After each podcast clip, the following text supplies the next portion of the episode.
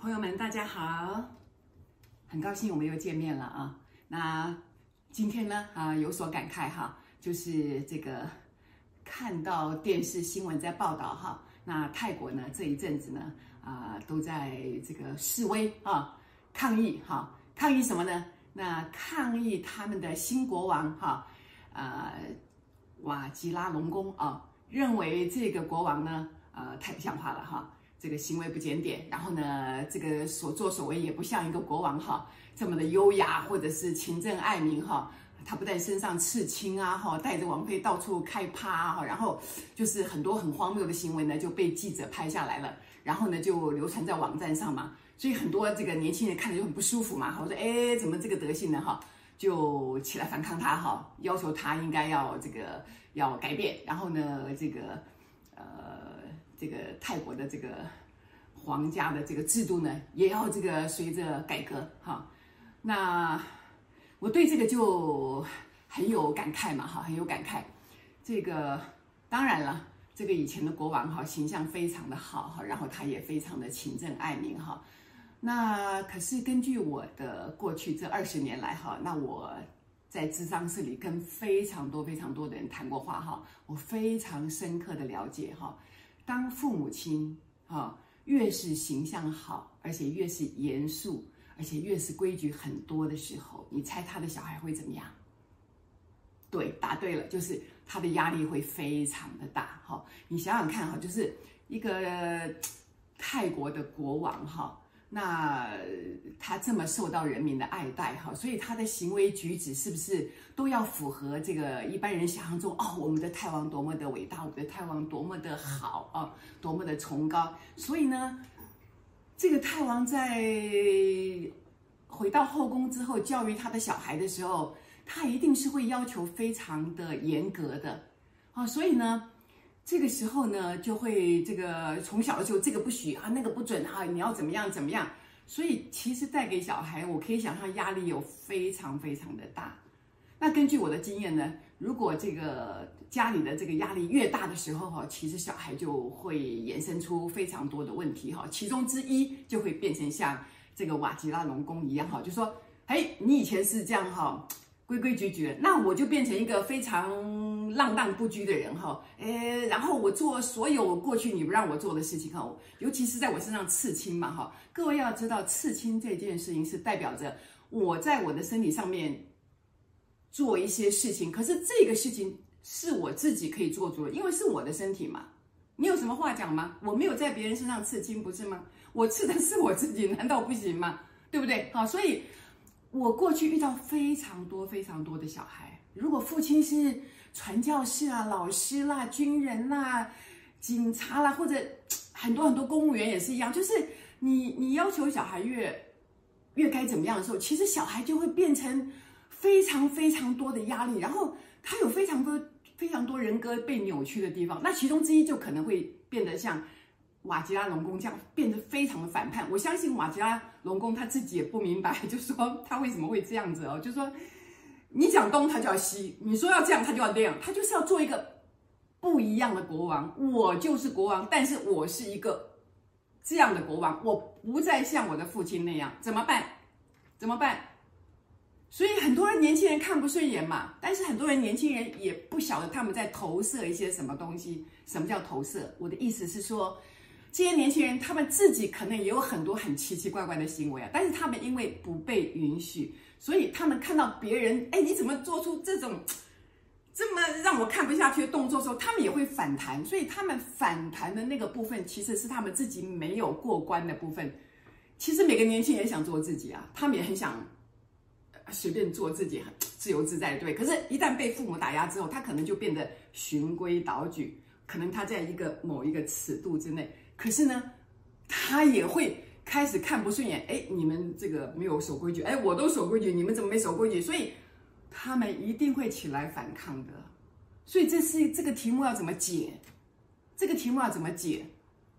除非他们都体会到说，哦，原来我们不一定要做出这么有的时候很奇怪的行为。可是我们这样做，是因为我们内在有一个很深很深的东西，就是我要做我自己，怎么办？怎么样？我就做我自己，怎么样？他就是要非常非常自由的展现他真实的自己。也许真实的自己不是这样哦，可是他已经被扭曲了，因为他已经被压到某个程度，所以他就爆发了。各位了解吗？所以其实像这个日本的雅子妃也是一样嘛，哈。雅子妃好像听说是这个原来是外交官嘛，非常优秀的外交官。可是她嫁到皇室之后呢，你必须遵守皇室这么多的规矩。你想想看，一个这么原来这么大方，然后非常自由的一个外交官，突然被关到一个笼子里面去了，然后循规蹈矩啊，你是雅子妃，所以你要这样，你要那样。听说他们那个在那个跟这个群众打招呼的时候，这样这样这样，还有一个规定的姿势，就是你不可以乱打招呼，他的手要几度几度这样子，很压抑的。所以后来雅子妃就得了忧郁症嘛。那他的小，他生出来他的那个公主，后来去学校有一段时间也是非常不能适应嘛。所以各位要知道，这些都他们的人格已经完完全全的被压抑了，真实的自己已经不见了。他们成为另外一个人了，所以你看不得忧郁症怎么办？所以我常常在讲嘛，哈，我遇到非常非多非常多的个案哈，他们的小孩变得不可理喻，他们就跑来讲说，哎，为什么我说东他就一定要西？他就是为了反抗你嘛。所以很多父母亲自己搞不清楚他的小孩出了什么问题。我有很多很多的个案，当我跟他们的父母讲说，这个呃，麻烦你父母亲可能要来一下哈，配合一下，因为小孩还小的话哈，那我们就要请父母来配合。为什么呢？让父母亲看到说，你不要再要求这么多了。你如果再要求这么多，小孩不知道该怎么办了。因为有的时候小孩调皮一下，或者有的小孩没有照着你的话讲。你也可以稍微放轻松一下，给他一个做自己的时间，这个没有什么关系嘛。但是父母亲就会觉得啊，我做父母的威严啊，我讲了这个话你还不听，不听不听哈，一二三不听，好，就过去处罚你。我以前自己就是这样嘛，很可怕。还有的父母亲听到我说哈，我的小孩今天这样，老师你叫我父母亲要来上课，一听就跑掉了，一听就跑掉了，那。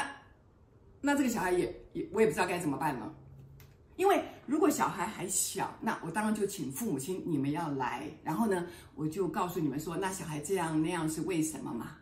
可是如果小孩现在已经长大了，比如说我也有很多的朋友，他现在小孩都已经三四十岁了，然后就是每天跟父母就是过不去嘛，然后呢，很多行为父母都看不顺眼，然后呢，你叫我这样我就那样，然后去工作一下就跑回来了，也不好好工作。那父母亲气得要死，可是他们都不知道，这些小孩变成这样，最初最初是因为什么而变成这样？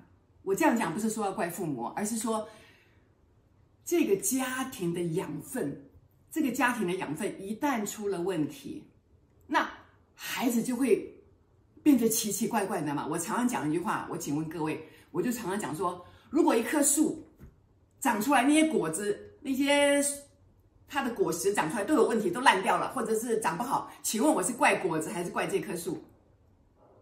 那当然就是怪这一棵树嘛，这棵树有问题嘛，所以果子长得怪怪的嘛。所以我也常跟我的朋友讲说，那当你的小孩出问题的时候，其实啊，其实是让父母看到你们自己的问题。那父母你看不见你的焦虑，那你就乱指挥小孩，或者是你就把你的焦虑丢给小孩，一定要小孩来满足你的焦虑，做一些东西。好，你你照我的话讲了，你照我的话做了，好，那你有满足我，好，那我就不焦虑了。那至于你有没有焦虑，我就不管了，是这样哦。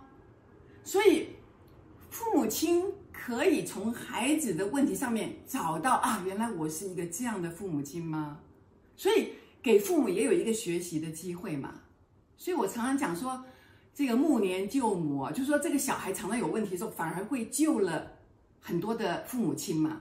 所以当小孩还小，我就请父母来。可是小孩现在长大怎么办呢？那就只有自己来了。所以我相信每一个人到了后来，他都要走上疗愈自己的路途。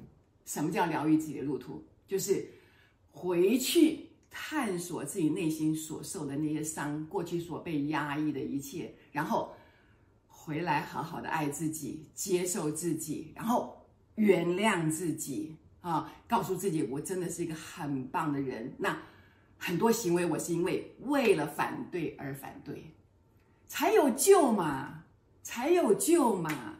所以连看到这个泰国的这个。这个抗议事件，我都很有感觉，我都知道说，你看这个，就算他贵为这个国王，他还是有家族里面的一些问题存在，因为他就是这个家养大的。所以我很希望每个朋友对自己的行为啊，对自己为什么会这样，为什么会那样，开始要有兴趣，然后开始探索之路。那当你开始探索自己的人生，自己为什么会这样，为什么会那样的时候，你就开始了自己的疗愈之路。这样了解吗？啊、非常感谢大家，感谢。